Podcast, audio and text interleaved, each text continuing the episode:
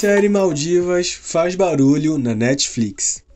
Oi, tudo bem? Hoje é terça-feira, dia 21 de junho e tá começando mais um minuto alta definição.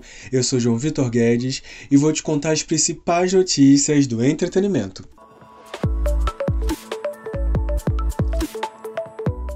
A série Maldivas estreou na última quarta-feira na Netflix e já se instalou no primeiro lugar do top 10 dos seriados mais assistidos atualmente na plataforma de streaming aqui no Brasil. A trama tem uma pegada de suspense ali, tem humor, tem personagens ali muito ricos, né? Tem Manu Gavassi arrasando.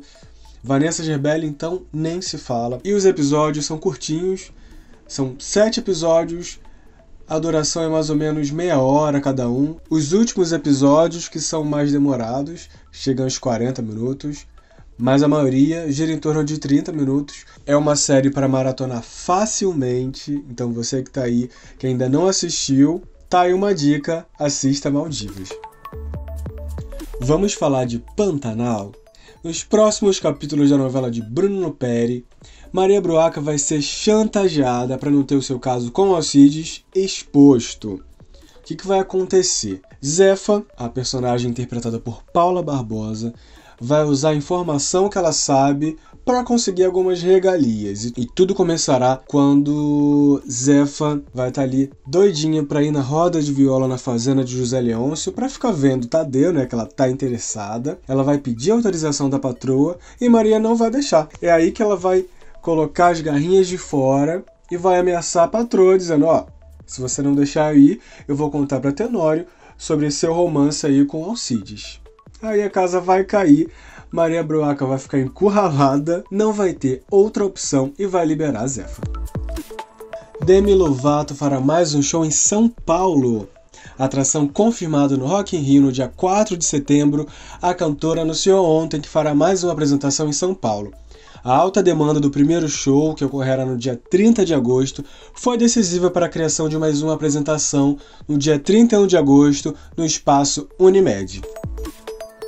A Netflix divulgou um vídeo com o elenco de La Casa de Papel Coreia, revelando detalhes sobre os seus personagens. E eu me deparei com a mesma estrutura da série espanhola. Só muda a cara, só muda os rostos. Pelo menos essa estrutura dos personagens tá idêntica à série original, mas o que me chama atenção e o que me faz refletir é será que a nova série vai ser a cópia exata da série espanhola? Será que a Netflix vai dar esse tiro no pé? Porque faz muito pouco tempo que a última temporada da série espanhola foi lançada, né? Tá muito fresco ainda na cabeça das pessoas. E pelo que dá para ver no vídeo, até o cenário é parecido. Só nos resta esperar, né? Só nos resta esperar. Mas não curti muito. Eu, tava esperando realmente. Eu tava pensando que seriam personagens diferentes, sabe? Uma outra pegada. Vamos ver o que vem por aí.